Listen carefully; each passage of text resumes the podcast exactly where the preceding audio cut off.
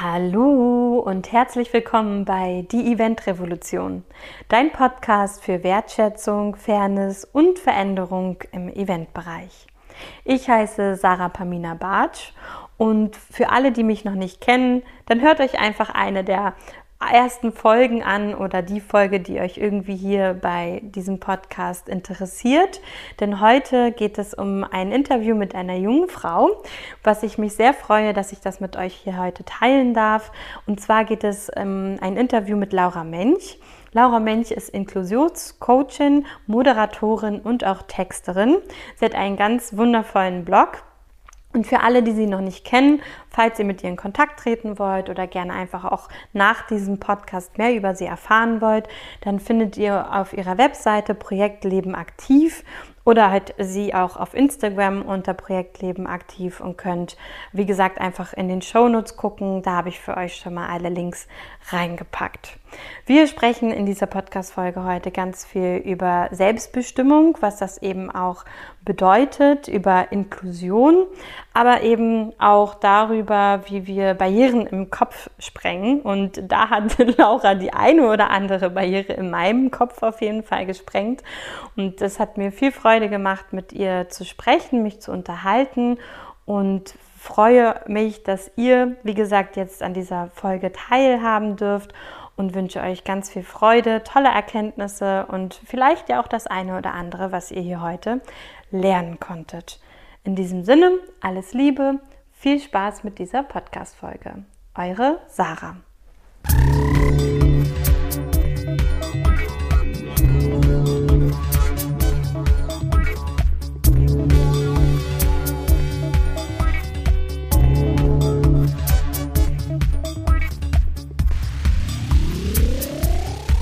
Ich freue mich heute ganz, ganz besonders, Laura Mensch hier in meinem Podcast begrüßen zu dürfen. Herzlich willkommen. Hi. Laura Mensch ist Inklusionscoachin und äh, vor allem eine ganz, ganz wundervolle Powerfrau ähm, aus meiner persönlichen Sicht. Und ich freue mich ganz, ganz besonders, dass wir heute einfach ein bisschen mehr über dich erfahren dürfen und dass ich dir heute auch eine ähm, Bühne geben darf, sozusagen für meine Hörerschaft und vor allem ähm, bei der Eventrevolution wir mehr und mehr einfach auch auf dich aufmerksam werden dürfen. Und deswegen ähm, vielleicht erst einmal so, wer ist Laura Mensch und ähm, wie geht's dir? Ja, wer ist Laura Mensch? Naja, gut, das bin halt ich, ne? äh, ich bin eine naja, ich würde sagen, bald schon Mitte 20-jährige Frau, die in Berlin lebt und äh, unterstützt wird von persönlicher Assistenz. Ähm, einfach weil ich eine fortschreitende neurologische Erkrankung habe und mich deswegen nicht in allen Bereichen des Lebens äh, selbstständig versorgen kann. Du hast gerade gesagt, eine Bühne geben. Ähm, naja, eine Bühne geben wir KünstlerInnen, wenn sie ein Stück aufführen, aber eine Bühne geben wir uns Aktivisten, Aktivistinnen eigentlich eher weniger. Wir nehmen sie uns einfach. Also ähm, das ist so ein, eine Formulierung, die ich schon schwierig finde. Das können wir aber sehr gerne hier im Podcast drin lassen, denn das sagt nämlich jeder und es ist halt leider eigentlich aus meiner Sicht eher mittelkorrekt, weil ähm, es ist nun mal so, dass ich mir die Bühne mehr oder weniger auch genommen habe, indem ich deine Anfrage angenommen habe. Aber wir, wir holen uns ja immer so ein bisschen aus diesem, wir werden gefördert äh, oder wir werden bemitleidet Dings raus, weil es ja viel zu oft ist. Und dementsprechend ist die Formulierung, ich gebe XY eine Bühne, doch eher schwierig, wenn diese Person nicht gerade äh, auf zwei Beinen jonglierend mit der Nase im Hula-Hoop-Reifen äh, vor dir steht. Okay, gut. Ähm, ich finde es gut, dass wir schon mal mit der Diskussion auf jeden Fall starten.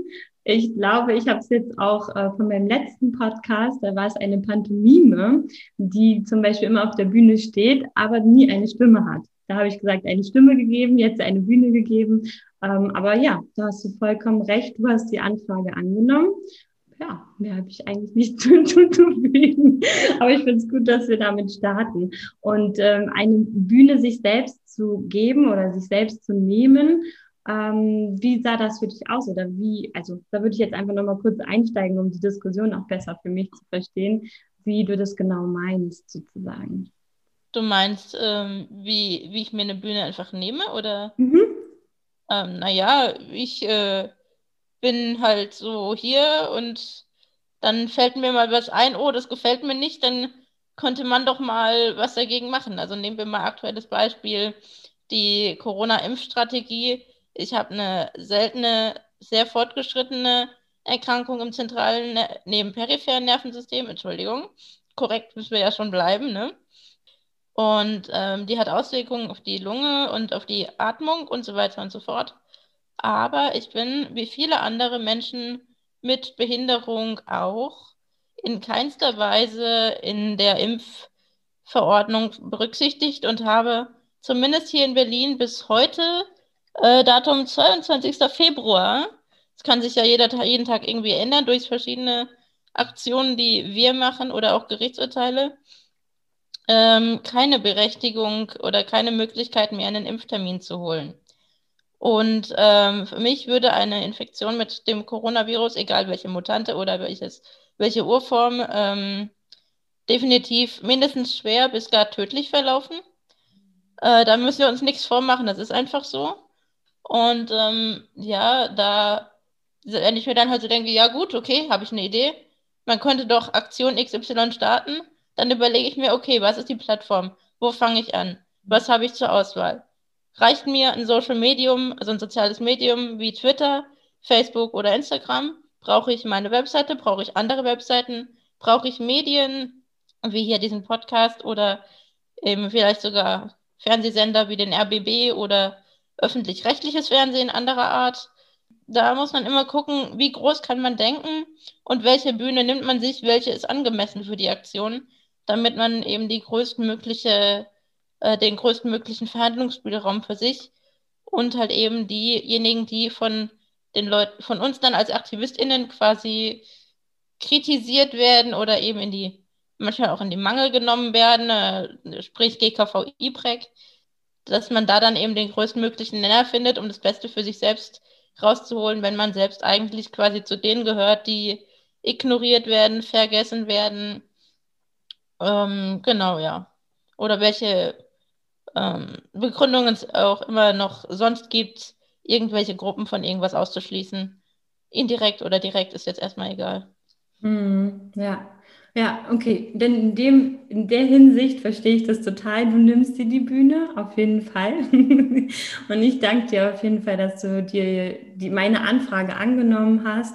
Und äh, das, ich denke mal, wir kommen bestimmt gleich auch nochmal auf das Thema zu sprechen. Ähm, aber mich würde jetzt interessieren noch, ähm, wie es dir jetzt heute? Ähm, naja, ich bin jetzt aktuell den ganzen Tag in der Weiterbildung. Das heißt, ich bin jetzt, hatte jetzt eine Viertelstunde zwischen unserer Aufnahme und der Weiterbildung. Dementsprechend sitze ich schon den ganzen Tag am PC. Und so geht es mir auch gerade. Draußen scheint die Sonne und mein Hund sitzt hinter mir und wartet, dass ich rausgehe. Also, ähm, ja, ich bin jetzt gerade so äh, froh, dass es mit der Weiterbildung erstmal für heute fertig ist und dass ich dann nachher rausgehe und genau ein bisschen müde so, weil wir am Wochenende viel unterwegs waren. Ich glaube, das sieht mein Hund auch ähnlich. Ähm, und äh, ja, genau. Aber ja schön warm jetzt am Wochenende. Ja, ja, auf jeden Fall. Ja, das kann ich total nachvollziehen. Ich glaube, so geht es jedem, dass man sich einfach auch mal freut, äh, den Bildschirm gerade dann auch mal wieder wegschieben zu können.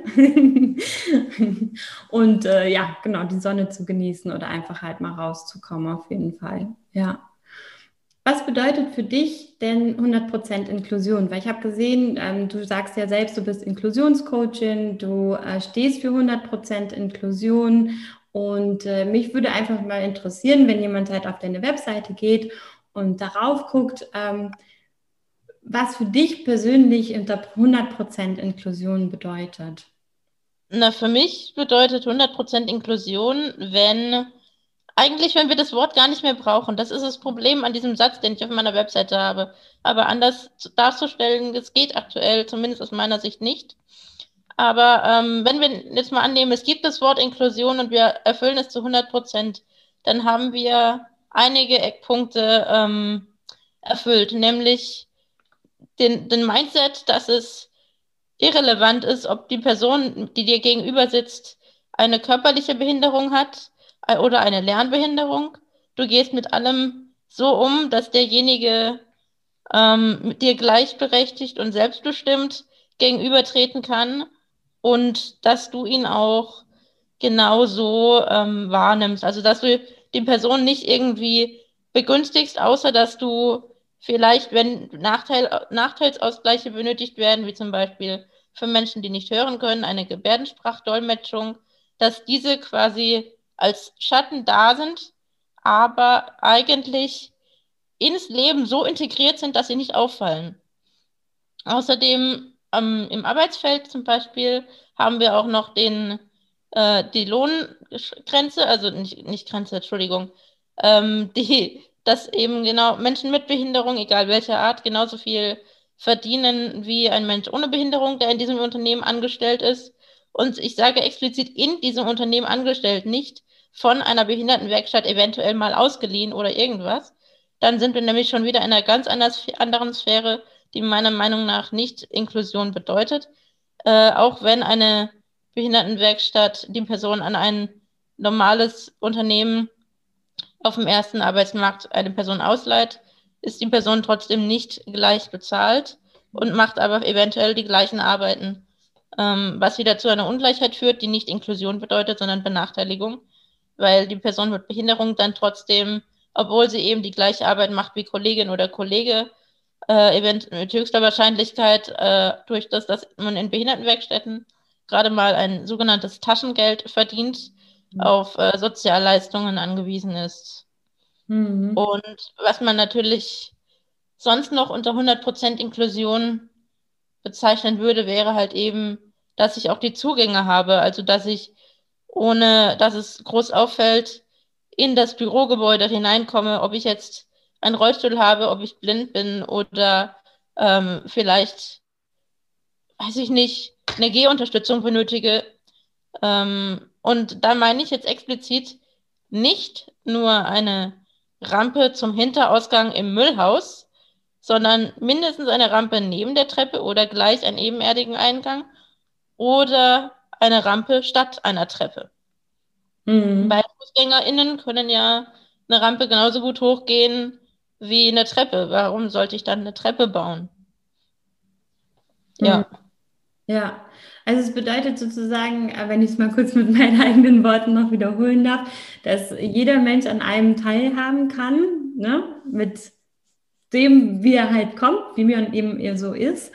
Und äh, das bedeutet vor allem, weil ich jetzt auch nochmal auf Events denke und, und für mich persönlich das auch immer Inklusion bedeutet, dass ich ja vorher schon überlege, ähm, wie kann ich das halt eben so entweder die Plattform oder die Location oder was auch immer, die Gegebenheit oder den Arbeitsplatz so darstellen, dass eigentlich jeder halt auch damit klarkommt und nicht, dass man erstmal fragen muss und dann vielleicht irgendwie ähm, Missverständnisse entstehen, sondern dass man eben schon vorhinein sich Gedanken macht, wie schaffe ich es, dass jeder im Endeffekt sich hier bewerben kann und jeder zum Beispiel bei mir arbeiten kann, richtig? Genau. Im Eventbereich hast du ja sowieso zwei Seiten. Du hast ja die Seiten der ähm, VeranstalterInnen und der MitarbeiterInnen und die Seite der BesucherInnen.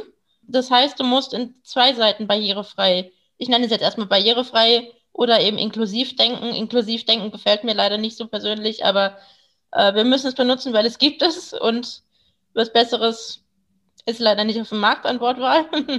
ähm, Im Bereich der Veranstaltung ist es ja dann so, dass du ähm, auf Seiten der ArbeiterInnen, also MitarbeiterInnen und SchauspielerInnen, vor allem halt im Theater oder so, da bin ich halt öfter, da kenne ich mich jetzt besser aus als jetzt zum Beispiel bei, weiß ich nicht, einem, einer Dinnerveranstaltung. Mhm. Deswegen gehe ich jetzt eher mal auf Theater und sowas ein, ähm, dass du halt eben zum Beispiel auch auf der Bühne, du kannst auch eine Rolle haben, die im Rollstuhl sitzt, aber es spielt überhaupt keine Rolle.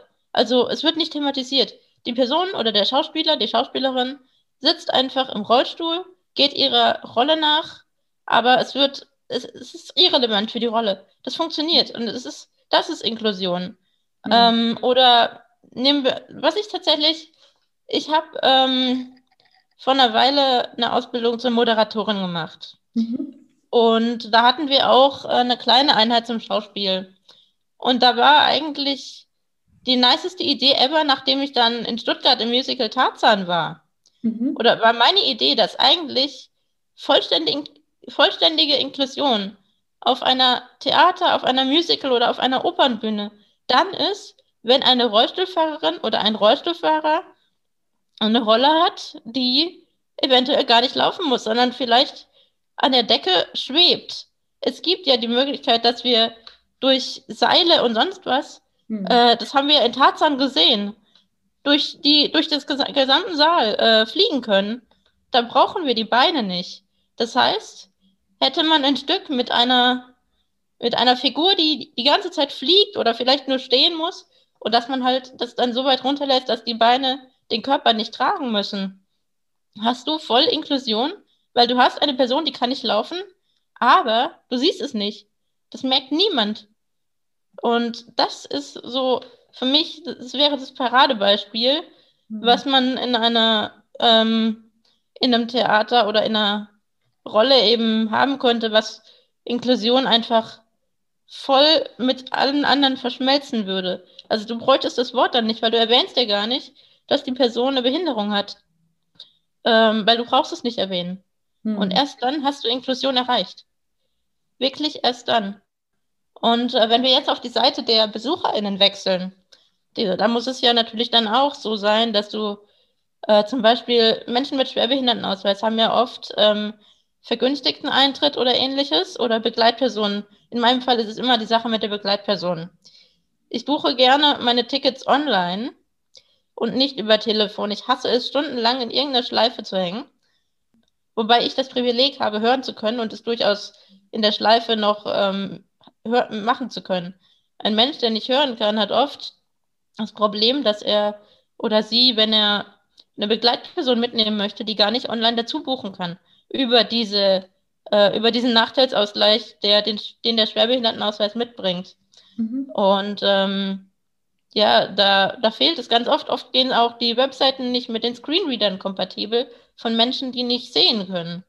Und das sind äh, Sachen, die bedeuten nicht Inklusion. Ich möchte nicht, ähm, wenn ich blind wäre oder nicht hören könnte, eine Freundin bitten oder einen Freund, äh, kannst du mir mal bitte die Tickets buchen? Ich möchte das ja selbstbestimmt machen. Ich möchte ja selbst aussuchen, wo ich sitze.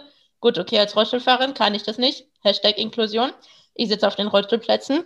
Und das sind so Sachen, da ist Inklusion steht drauf, aber es ist nicht drin, weil ich kann mir nicht, mich, mich nicht einfach in die erste Reihe setzen.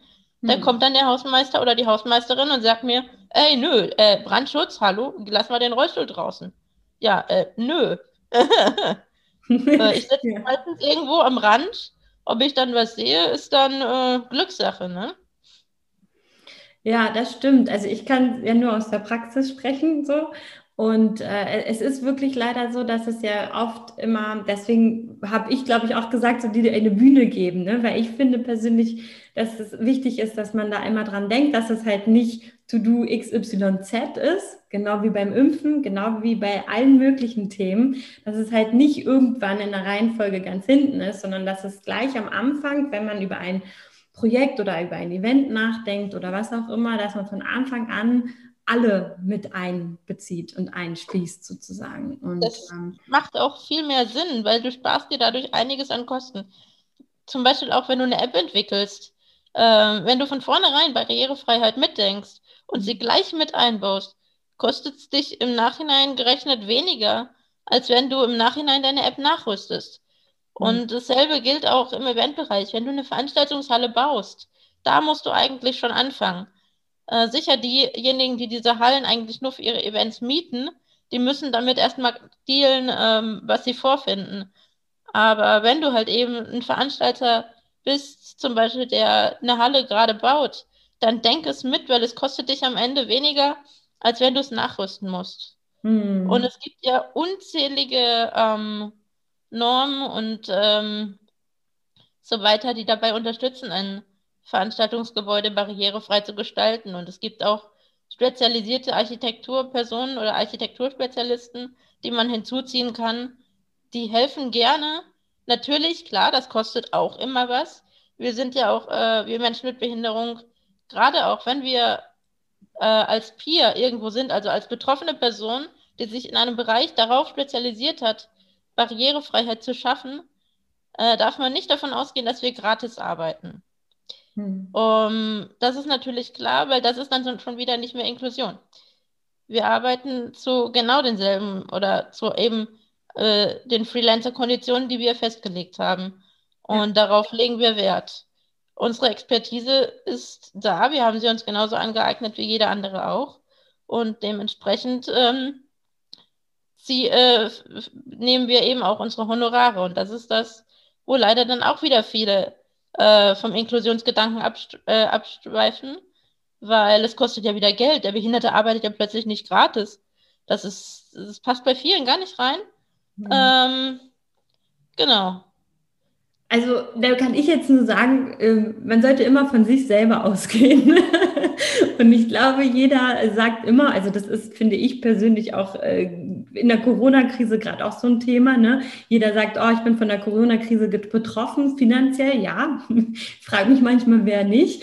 Ähm, und das ist ja ähnlich. Also man möchte ja immer seines Wertes entsprechend und den bestimmt man entweder selber oder halt der Chef, wenn man angestellt ist sozusagen, aber natürlich bezahlt werden, auf jeden Fall, definitiv.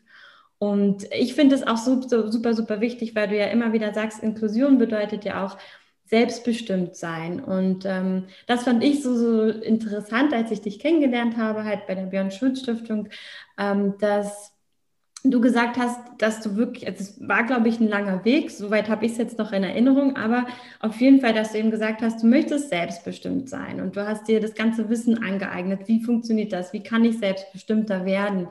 Und dazu gehört halt vor allem ja auch eine gute Bezahlung. Also wenn du Moderatorin zum Beispiel bist bei einem Event, natürlich kriegst du dann das genau das gleiche Honorar oder eben das Honorar, was du aufrufst. Also ich sag mal, gleich ist immer ein bisschen schwierig bei Freelancer, äh, weil jeder doch ja anders ähm, Honorare aufruft. Aber klar, auf jeden Fall. Also finde ich aus meiner persönlichen Sicht. Aber ich glaube, dass das halt auch super wichtig ist, das hier auch nochmal wirklich zu sagen und dass das jeder, der den Podcast hört, halt auch eben mitnimmt und auch wirklich im Ohr und im Herzen halt einfach mitnimmt. Ähm, möchtest du uns vielleicht ein bisschen mal von deiner Reise zur Selbstbestimmtheit oder so, wie du jetzt lebst, sozusagen mitnehmen, weil ich fand das unfassbar faszinierend. Also äh, ich kann mich nur erinnern an meine Gründungszeit. Also ich habe das Gefühl, ich bin schon wieder in der Gründungszeit gelandet, aber ähm, es ist einfach so vieles, mit das man sich ja beschäftigen muss. Und ähm, ja, vielleicht nimmst du uns da einmal kurz mit. Ja, bevor ich das tue, Vorsicht, Inspiration Porn. Ich bin weder faszinierend noch inspirierend. Ich bin einfach nur gerade dein Gesprächspartner. Mhm. Ähm, ich sage ja auch nicht über dich, dass du inspirierend oder faszinierend bist, weil du bist einfach ein Gesprächspartner. Und ähm, wir Menschen mit Behinderung werden sehr oft als inspirierend, als Helden, als weiß der Kuckuck was bezeichnet. Äh, dabei sind wir einfach nur hier und leben genauso wie ihr auch. Und äh, da hat sich dieser Begriff Inspiration Porn ähm, etabliert, weil es einfach viel zu oft passiert und da entsteht ein gewisses Stigma. Das, das brauchen wir eigentlich gar nicht. So, weiter im Text. Okay. Ähm, brauchst du nicht rausschneiden, kannst du übrigens drin lassen, ne? Ja, ja, nee, ähm, das lasse ich gerne drin. Also ich sage. Gerade im Eventbereich viel zu oft benutzt. Ja. Äh, also ich glaube, ich sage inspirierend ungefähr zu fast jedem oder jedem zweiten. Vielleicht gehört es einfach auch zum Wortschatz dazu. Also immer wenn ich ja einfach ähm, mir eine Scheibe abschneiden kann, darf man das so sagen? Ja, ich weiß nicht. Das ist so, da entstehen immer so Ideale, die eigentlich kein Mensch braucht, weil jeder ist okay. ja so individuell, dass man sich eigentlich nicht von dem anderen was abschneiden müsste, weil das würde zu dir gar nicht passen. Du musst ja eigentlich ähm, gucken, wie du aus meinen Erfahrungen für dich aus, in deinem Leben was machen kannst.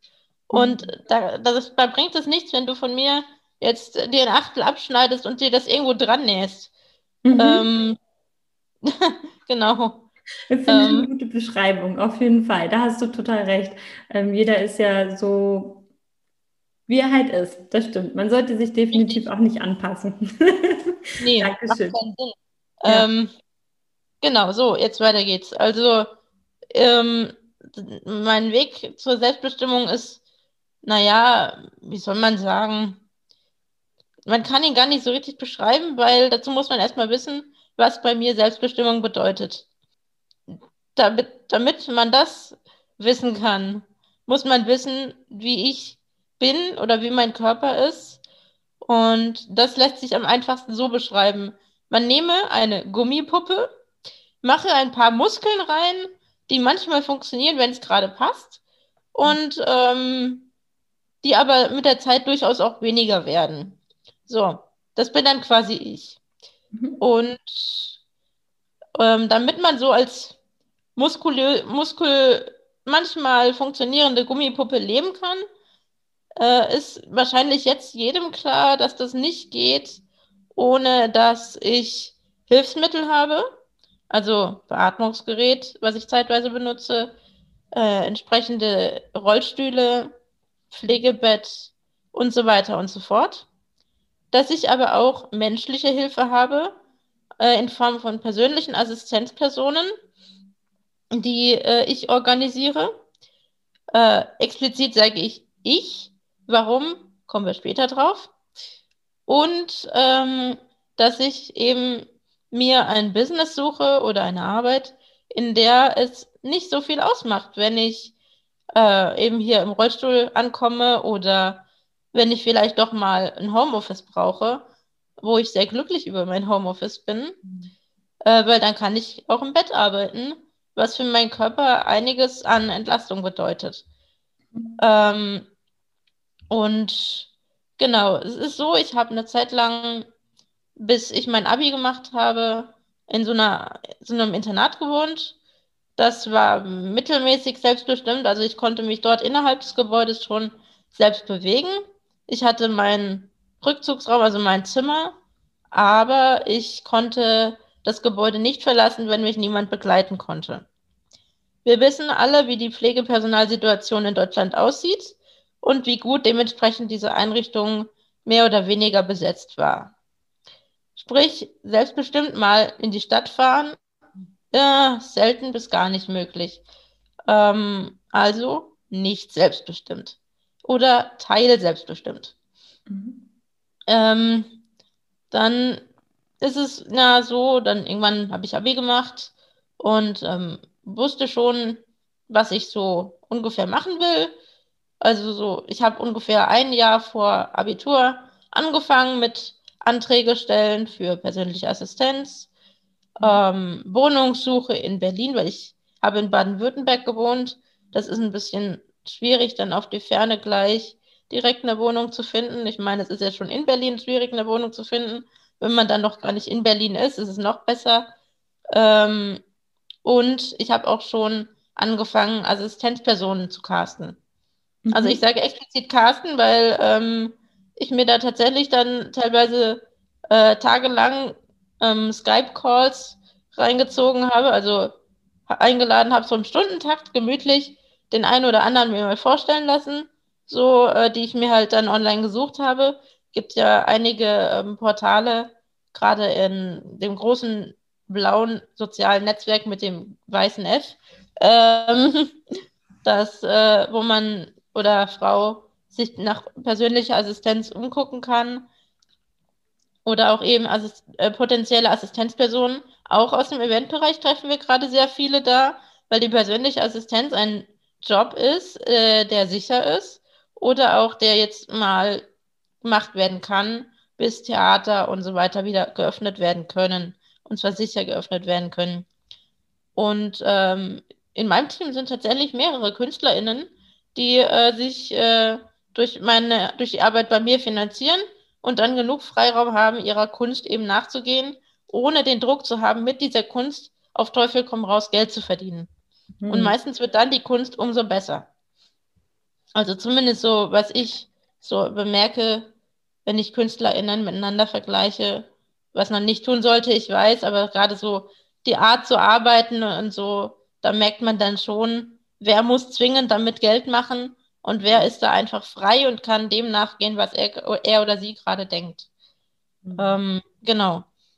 Und naja, ich bin dann, nachdem ich das Abi gemacht habe, relativ schnell nach Berlin gegangen, zwischenzeitlich eben in ein Kinderhospiz, wo ich dann quasi als Zwischenstation benutzt habe. Ich war da in den Sommerferien als schon, damit ich auch mal aus diesem Betonklotz von Internat rausgekommen bin, weil dort einfach im Kinderhospiz die Personalsituation besser ist und das Ganze deutlich selbstbestimmter abläuft als eben da in dieser Einrichtung.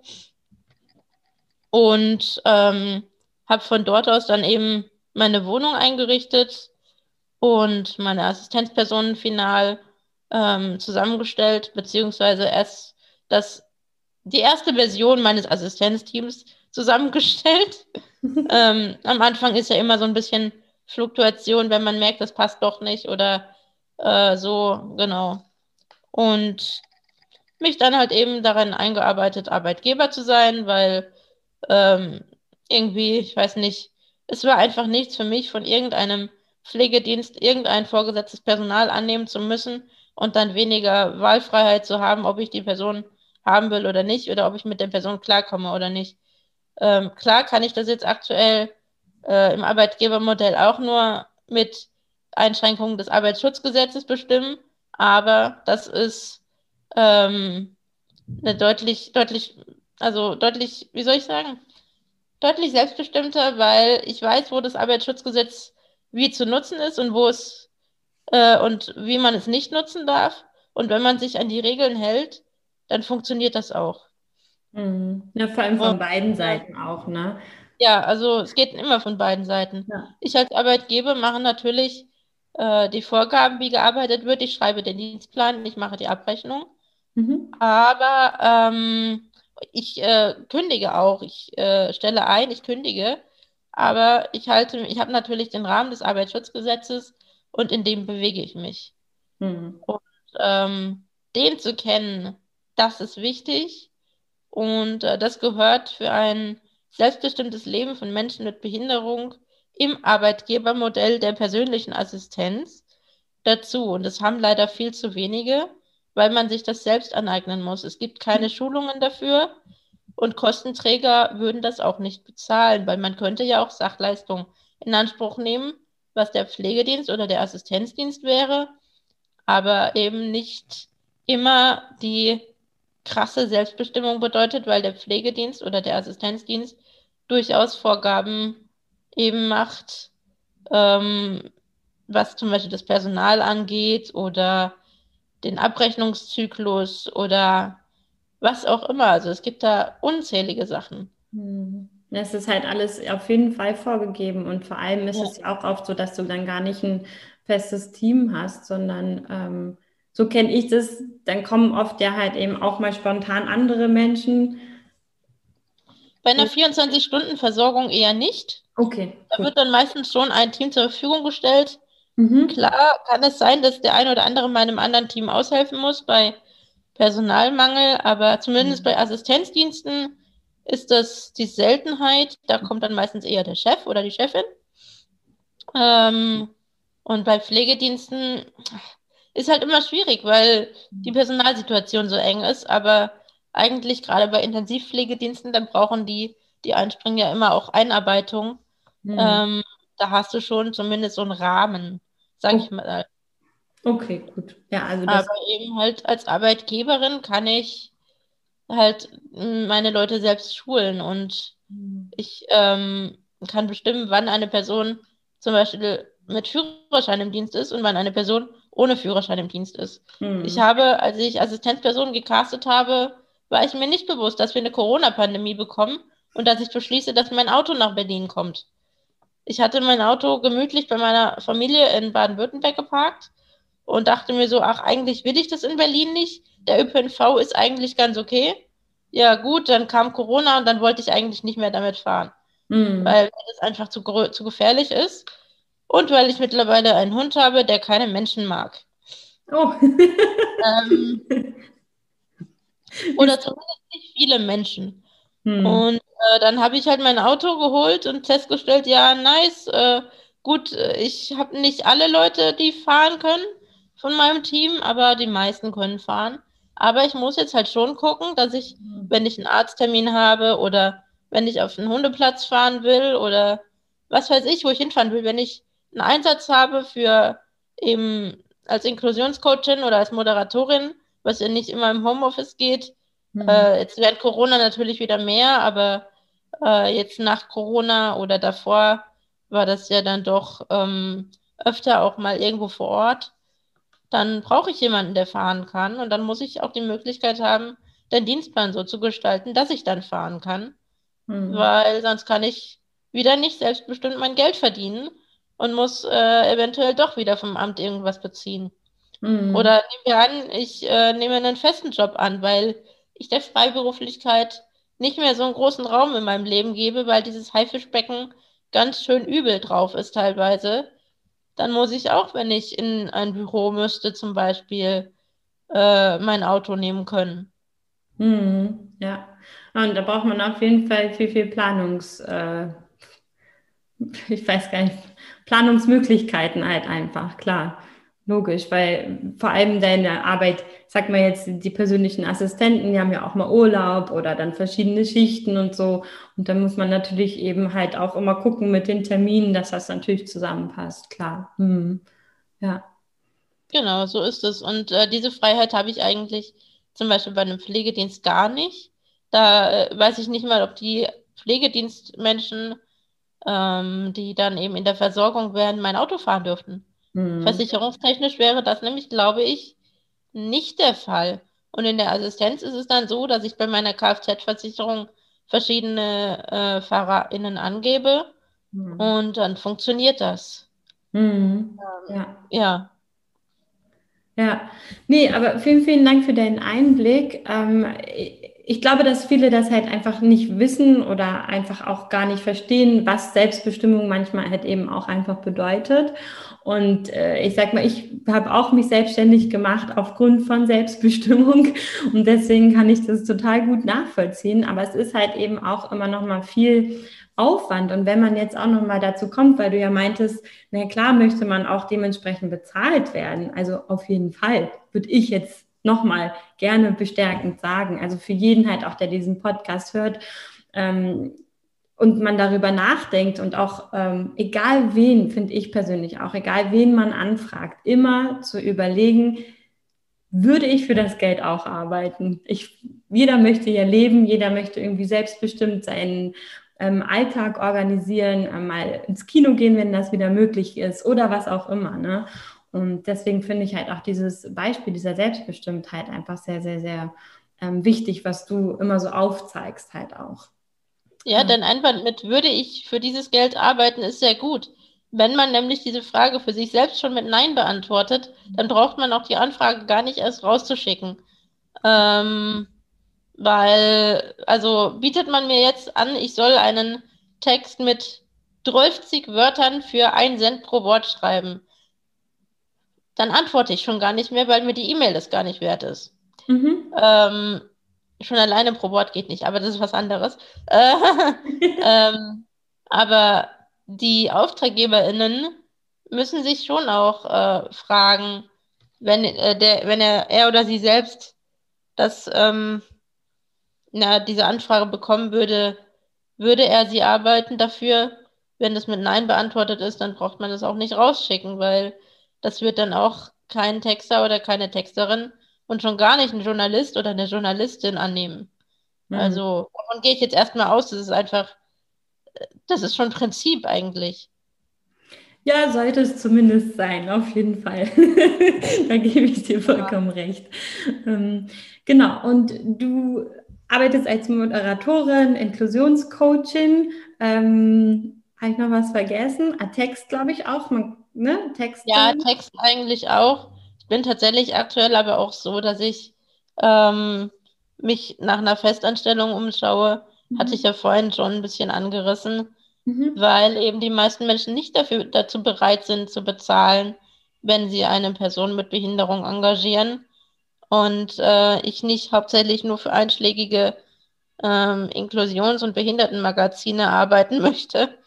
Ähm, ja, und naja, mit der Zeit ist es dann halt schwierig, sich zu finanzieren, wenn der, wenn dann so Preise eben wie ein Cent pro Wort aufgerufen werden, wofür ich halt eben es auch einfach nicht einsehe, meinen Finger krumm zu machen oder mein PC anzuheizen, weil schon allein der Strom beim PC anheizen viel mehr, äh, viel mehr Ausgaben bedeutet, als, als ich da jetzt Arbeitszeit rein investiere. Und ähm, da werde ich wahrscheinlich in Zukunft eine Kombination eben machen aus der Festanstellung, einem Minijob und dann halt eben der Freiberuflichkeit, ähm, die dann aber eben nicht mehr mit diesem Druck dahinter mhm. ist, dass ich irgendwie verdienen muss. Das ist dasselbe, wie ich vorhin mit den KünstlerInnen eben angesprochen habe, dass die Ergebnisse dann auch viel besser werden. Ja, ja, definitiv, auf jeden Fall. Das erleichtert das Ganze halt immer, ne, auf, auf allen Seiten. Ja, definitiv. Ja. Ähm, Okay, also falls jemand jetzt hier gerade eine Idee hat für eine Festanstellung, ich packe mit in die Show Notes ähm, einfach auch mal, wie man dich kontaktieren kann, auch deine Webseite. Ähm, hast du denn eine Idee? Also würdest du das mit uns teilen wollen, gerade auf was, was, was dir gerade so vorschwebt? Naja, ähm, ich bin da recht, na, ich will sagen, nicht, nicht offen, aber ähm, ich will schon im Bereich Social Media bleiben mhm. oder halt eben ähm, in Richtung, dass ein Unternehmen barrierefreier wird oder eben ja in die Richtung arbeiten. Also ich habe durchaus den ein oder anderen, äh, die ein oder andere Bewerbung auch am Laufen in Redaktionen sowie aber auch ähm, bei Stiftungen, die ähm, aktuell Social Media suchen oder irgendwas. Ähm, mir ist es eigentlich wichtig, dass man mir eben, wie ich am Anfang schon äh, beschrieben hatte, so begegnet, dass es eigentlich nicht auffällt, dass ich eine Assistenz dabei habe und dass ich hier eigentlich gerade in einem relativ desolaten körperlichen Zustand dir gegenübertrete oder demjenigen gegenübertrete, ähm, weil mein Kopf funktioniert durchaus und wenn ich meine Hilfsmittel mitbringen kann oder sie bekomme, mhm. dann ähm, kann man auch erwarten, dass ich mindestens ansatzweise genauso, ähm, wie soll ich sagen, genauso effektiv arbeiten kann und produktiv vor allem wie eine Kollegin oder ein Kollegen, Kollege ohne Behinderung. Also ähm, ja. Mhm, ja. Am liebsten natürlich Redaktionen. Ich habe jetzt aber tatsächlich auch die Corona-Zeit genutzt und Weiterbildungen in Photoshop und InDesign gemacht. Ähm, damit kann ich, kann ich auch arbeiten mittlerweile. Ähm, ja, aber ich bin auch nicht äh, für alles äh, so zu haben. Also ich bin nicht so quasi, also ich bin nicht die, Eier, die eierlegende Wollmilchsau. Also ich will schon etwas Bestimmtes eingesetzt werden und nicht, äh, ach ja, wir stellen jetzt einfach mal für unsere Quote irgendeine behinderte Person ein. Äh, das habe ich nämlich tatsächlich in letzter Zeit bei Freundinnen und Freunden auch erlebt, dass ein Unternehmen dann für die Behindertenquote und für die äh, für die, wie soll ich sagen, Prämien, die sie dann bekommen von staatlicher Seite, eine Person mit Behinderung einsetzen. Die kriegt dann aber irgendwie keine Aufgaben oder kaum Aufgaben, sitzt dann irgendwo rum. Dafür verschwende ich meine Zeit auch nicht, bin ich ganz ehrlich. Es wird zwar leicht verdientes Geld und ganz schön gemütlich, aber ähm, nö. Nee, man möchte ja auch was machen. Also ja. Ich, ja. kann ich total nachvollziehen, auf jeden Fall. Ähm, also ich glaube auch jeder, der das jetzt gehört hat, hat auf jeden Fall ein gutes Bild davon, was du willst und was du nicht willst und dass du das vor allem auch gut mitteilen kannst, na klar, so wie jeder andere halt eben auch. Und äh, deswegen ähm, würde ich noch mal ganz kurz auf Inklusionscoaching, weil mich das persönlich total interessiert. Ähm, wenn, das bedeutet ja im Endeffekt, wenn ich, sage ich mal, also das ist jetzt mal meine Idee davon, was das sein könnte. Wenn ich jetzt zum Beispiel. Wenn ich dir, bevor du überlegst, einen Tipp geben darf. Ja. Der ja. hast mich als Inklusionscoaching gebucht in der Weiterbildung, die du gemacht hast, wo du mich kennengelernt hast. das ist das, wenn du das beschreibst, wenn du das, äh, wenn du fragen wolltest, was eine Inklusionscoachin macht. Ah, okay, also im Endeffekt, äh, also weil, wenn ich mal kurz sagen, also uns, also mir persönlich hast du die Angst genommen, ähm, weil man einfach alle Fragen stellen durfte, die man stellen darf, so. Ähm, weil, Vielleicht aber vor allem. du den Hörerinnen und Hörern kurz erklären, worüber wir gerade sprechen. Dankeschön. ähm, ja, also die meisten wissen es, ich mache äh, oder habe eine Ausbildung zur Familienbegleiterin gemacht bei der Björn Schulz Stiftung als Ehrenamtsausbildung sozusagen. Und da warst du an einem Tag oder ein Abend war das sogar, ne? ein Freitagabend da und hast uns ähm, halt von dir erzählt und auch von deinem, das fand ich so cool, von dem Bullshit-Bingo, halt einfach auch, was man manchmal fragt, du hast mich ja auch zweimal in dem Podcast jetzt auch darauf hingewiesen oder was man manchmal halt auch sagt, was vielleicht eben halt beim anderen nicht so cool oder nicht so gut ankommen kann. Vor allem, weil man es in der Situation, in der man sich befindet, wahrscheinlich ganz, ganz oft auch schon gehört hat. Genau. Und ähm, wir durften dir alle Fragen stellen. Du hast viel von dir aber auch erzählt.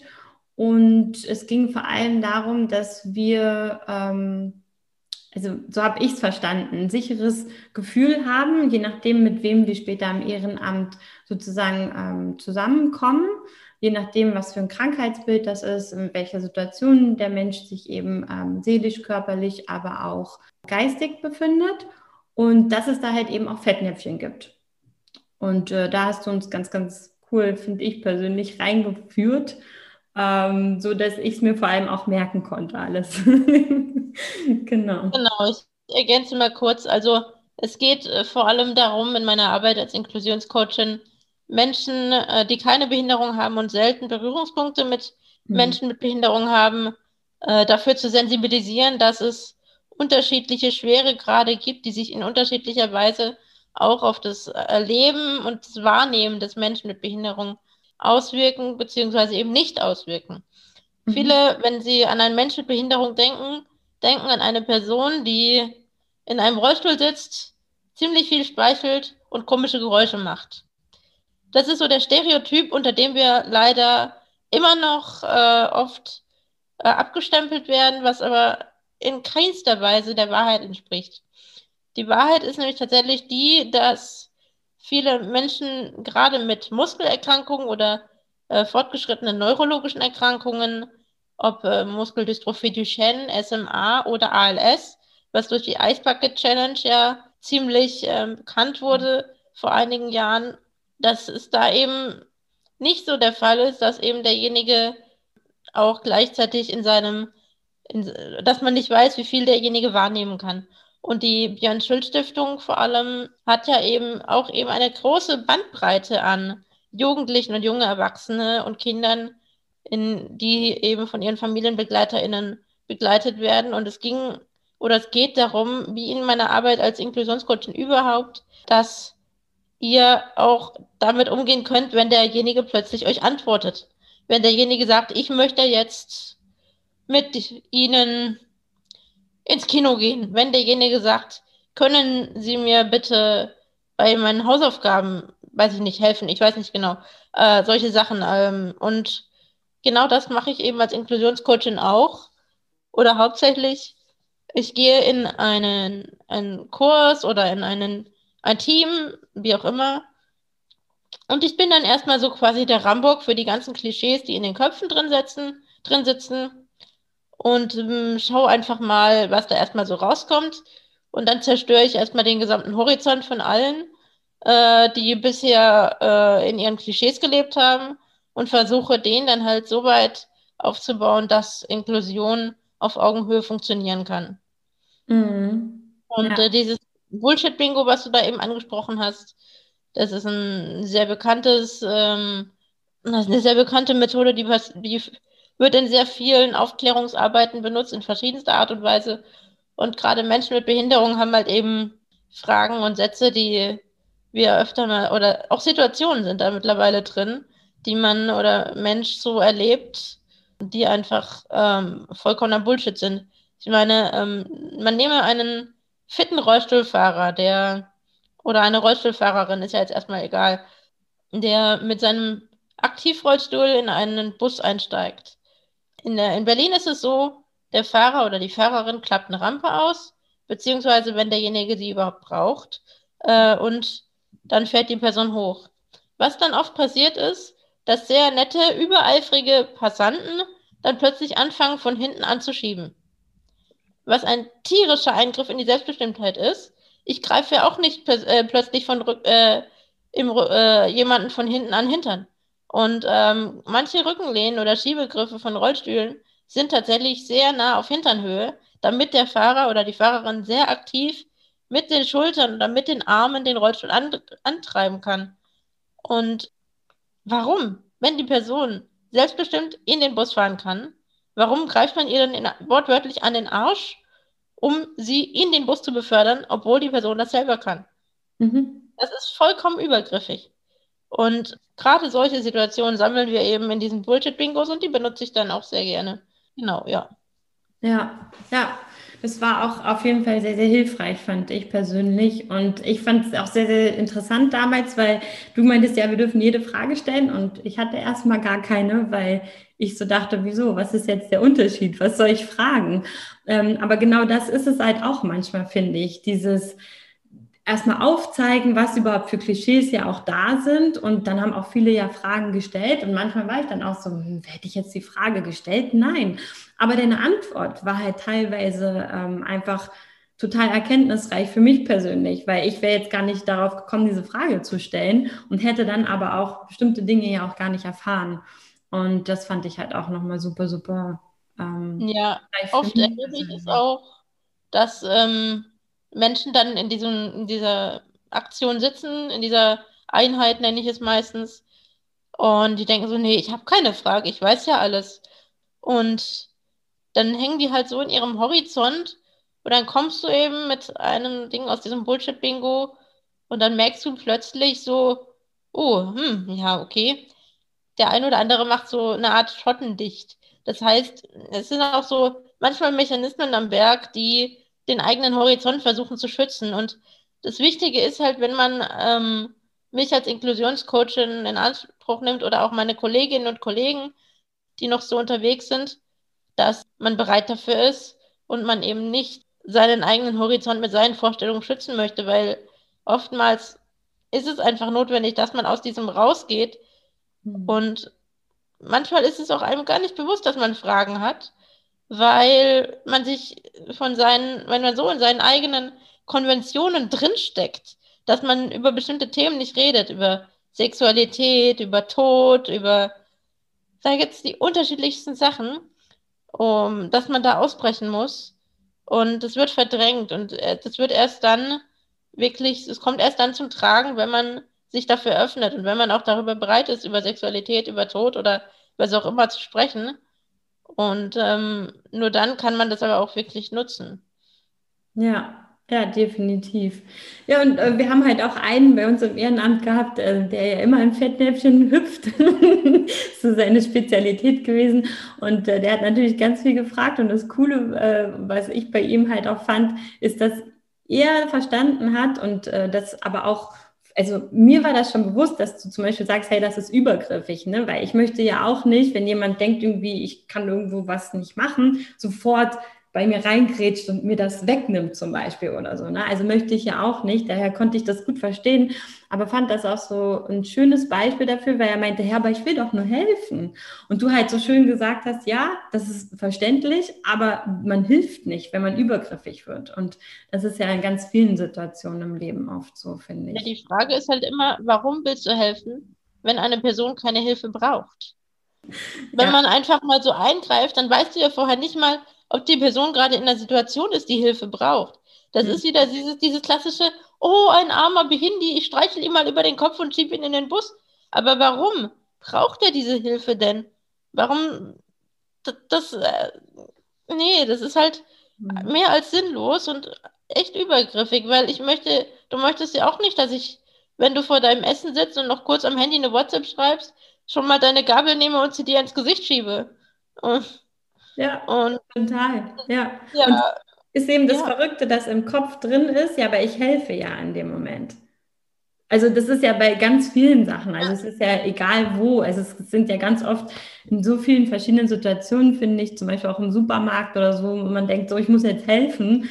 Aber in der Regel hat derjenige das im Griff. Ne? Vielleicht ist man langsamer oder vielleicht ist man an dem Tag auch mal schussliger oder ähm nicht mal. Selbst der aktivste und fitteste Rollstuhlfahrer oder die aktivste und fitteste Rollstuhlfahrerin äh, wird an ihren, auch an ihren guten Tagen einfach mal in den Bus geschoben, weil irgendjemand mal wieder seinen Stereotypen und seinem Helfersyndrom äh, gerecht werden muss und sich danach gut fühlen möchte.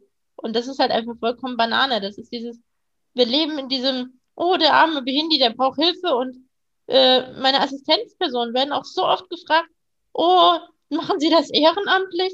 Oder ich hatte mal eine Journalistin hier, ähm, da haben wir mit meinem Hund und meiner Assistenzperson gedreht die meinte zu meiner Assistenzperson, ich finde das ja so toll, was sie machen. Und das dann auch immer noch unentgeltlich. Meine Assistenzperson, vollkommen irritiert, guckt mich so an. Hä? Was? Das ist mein Hauptjob, damit verdiene ich mein, meine Brötchen. Und äh, das, das ist diese, wir leben in dieser, dieser, in diesem Mitleidsprinzip. Man muss, man muss überall dieses, wir müssen überall Mitleid leben und man muss immer dankbar sein, wenn man irgendwie einen Nachteilsausgleich oder irgendein Privileg in Anführungsstrichen bekommt. Ich hatte letztens eine Diskussion mit einer Person aus meinem nahen Bekanntenkreis, weil ich da äh, gedenke, ein anderes Bett als ein Pflegebett anzuschaffen, respektive mhm. ein Wasserbett zum Beispiel. Und sagte die andere Person in meinem Umfeld äh, tatsächlich so, dafür, dass du behindert bist, hast du schon ganz schön großspurige Wünsche oder Vorstellungen von deinem Leben. Und ähm, das ist dieses, muss erst wieder jemand in Anführungsstrichen Mitleid mit mir haben, dass ich mir ein Wasserbett kaufen kann? Nein. Ich kann es mir kaufen, wenn ich mir es kaufen will. Und es ist genau das Gleiche. Es muss niemand mit mir Mitleid haben und ich muss für niemanden dankbar sein, dass ich in den Bus fahren kann. Ich fahre einfach in den Bus.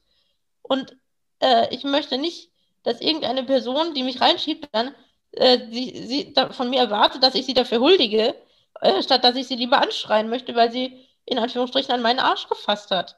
Hm. Ja.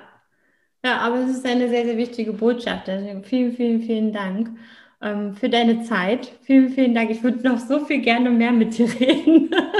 aber äh, die Sonne geht langsam weg, sehe ich bei dir schon und bei mir. Und vielleicht ähm, einfach, was möchtest du noch den Hörerinnen mitgeben heute? Hast du noch ein wichtiges Thema oder irgendwas, was du sagst, möchtest du gerne mitgeben? Ist schwierig. Also ähm, explizit in die Eventrichtung geht es natürlich nicht, aber ich knüpfe vielleicht noch mal kurz an die Sache von gerade an, ähm, an die Sache mit der Dankbarkeit. Mhm. Gerade wenn jetzt, ähm, wobei es geht schon in die Eventrichtung, wenn jetzt ähm, eine Webseite zum Ticketbuchen so barrierefrei werden würde, dass sie mit Screenreadern funktioniert, dass ich mein, mit meine Karte für behinderte Menschen und meine Begleitperson damit buchen könnte, dann sollte das Unternehmen aber bitte nicht erwarten, dass ich auf kniend, flehend, dankend dann vor ihnen sitze. Nein, ich nehme es dann einfach gleichberechtigt wahr. Und selbst wenn mal das dann nicht wahrgenommen werden würde, macht das keinen Sinn, das wieder abzuschaffen, weil es nicht wahrgenommen wird, weil irgendwann wird es diese eine Person nutzen und diese Person schon alleine, wenn wir für diese Person einen barrierefreien mhm. Zugang in aller Art und Weise äh, geschaffen haben, ist es doch schon Inklusion. Und ob da jetzt eine Webseite barrierefrei ist oder nicht, frisst ja auf Dauer dann auch kein Brot oder kein Geld. Wenn sie einmal so gemacht ist, dass sie funktioniert, dann kann sie doch auch einfach so bleiben. Und dann müsste das halt bei Umbauarbeiten berücksichtigt werden. Aber es macht keinen Sinn, was einzustellen, nur weil es dreimal nicht benutzt wurde. Mhm. Das erleben ja. wir nämlich sehr häufig. Da heißt es dann, ja, mangelnde Nachfrage. Ja, mhm. Entschuldigung, es sind halt nun mal nicht alle Menschen in Deutschland behindert, beziehungsweise haben eine chronische Erkrankung oder was auch immer, wie man sich bezeichnen möchte. Wir streiten uns in der Community ja selbst darüber, wie wir uns bezeichnen. Dementsprechend werde ich wahrscheinlich auch auf diesem Podcast den einen oder anderen Hater kriegen, aber who cares? Ähm, ähm, aber ähm, ja, wenn was barrierefrei ist oder so, dann lass es barrierefrei. dann sag nicht, oh nee, wir haben ja keine Nachfrage, ich mache es dann wieder ohne barrierefrei, weil dann schließen wir schon wieder aus und dann haben wir wieder das, wie wir es gerade haben und das ist nicht gut. Mhm. Ich denke vor allem jetzt gerade auch an große Ticketanbieter. Ich mhm. nenne jetzt mal keine Namen, aber die wissen, wen ich meine. ich glaube, ich auch. ja, ja, nee, also kann ich total nachvollziehen und verstehe ich auch total ich kenne es immer, also ich arbeite nicht, habe nie für einen Ticketanbieter gearbeitet, aber eben halt für unterschiedliche Künstlerinnen zum Beispiel. Und es ist immer dasselbe, dass man halt mit dem, was da ist, halt arbeiten muss. Und man sagt eben hier, ne, wenn ein Rollstuhlfahrer, Fahrerin kommt, da sind die Plätze, so sieht's aus. So irgendwie kriegen wir es mit der Begleitperson noch hin und so, aber es ist halt nie von Anfang an so durchdacht im Endeffekt. Richtig. Und dieses, wie kriegen wir noch hin, das brauchen wir nicht, weil das ist, das müsste eigentlich so drin sein, dass es eigentlich nicht auffällt. Da gibt es kein, wir kriegen es nicht noch irgendwie hin oder wir kriegen es nicht hin. Mhm. Äh, ich hasse es auch, wenn ich irgendwelche Verdrehungen machen muss, so, weil mein Rollstuhl, weiß ich nicht, drei Zentimeter zu breit ist für den Rollstuhlplatz, weil da wurde einfach nur ein Theaterstuhl weggenommen oder irgendwas. Das, nee, das mhm. ist nicht Illusion. Das funktioniert so einfach nicht. Wobei ich immer Fan davon bin, Stühle wegzunehmen, weil dann kann ich meinen Platz frei aussuchen. Aber ähm, ja. Ja, aber es geht halt leider nicht überall. Verstehe ich, ja. Hm, ja, das stimmt. Ähm, ja, oder vor allem einfach auch das von Anfang an mitzudenken, dass man sich da vielleicht auch einen Platz aussuchen kann. Ne? Also die müssen ja nicht immer, ich weiß nicht, gefühlt sind die irgendwie immer vorne in der Mitte rechts oder so, weißt du? Also so gefühlt. Ja, wenn man also bei den großen Theatern bei den großen Theatern gibt es, glaube ich, immer äh, ein Parkett hinten, mhm. drittletzte Reihe oder so und dann rechts und links. Das Problem ist halt, du siehst da nichts. Mhm. Und, oder nicht gut. Ich habe eine Freundin, die hat, die sitzt im Rollstuhl und sieht auch noch nicht gut. Passiert ja auch. Mhm. Die geht schon gar nicht mehr in so ein großes Theater, auch wenn sie sehr gerne die Musicals oder die Opern da gucken würde, weil sie sieht halt nichts. Und das ist halt das Thema, die geht schon gar nicht mehr. Und das ist ja das, was man ja eigentlich vermeiden möchte. Jeder sollte genau. selber entscheiden können, wann und wo er halt hingehen will. Ja, oder ja. was er machen möchte. Ja. Richtig, ja. genau.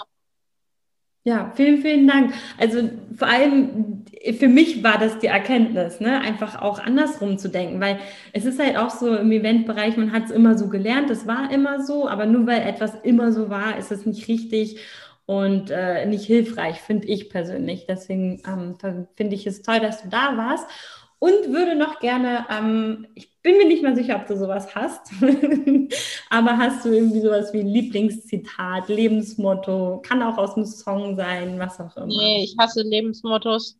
Ich bin halt einfach nur so hier. habe ich mir fast schon gedacht. Die Intention dahinter ist, dass ich immer für dann gerne das so zusammenschneide und manchmal, also dann nach einem Jahr gibt es dann halt so eine Folge von all dem, was man den Menschen mitgeben möchte und was halt so Lebenszitat, Lebensmotto ist. Und ich finde es halt immer einfach, ähm, ja, spannend dann, wie dieses Jahr Podcast-Folge so aussah, sozusagen. Das ist immer so ein ganz kurzer Zusammenschnitt. Ja, nee, da habe ich tatsächlich gar nicht so viel. Kannst ja einfach nehmen, das, äh, keine Ahnung. Mein also, Motto ist kein Motto. genau, nehmen wir das. Perfekt. Aber vielen, vielen, vielen Dank für deine Zeit auf jeden Fall. Ja, Dein gerne.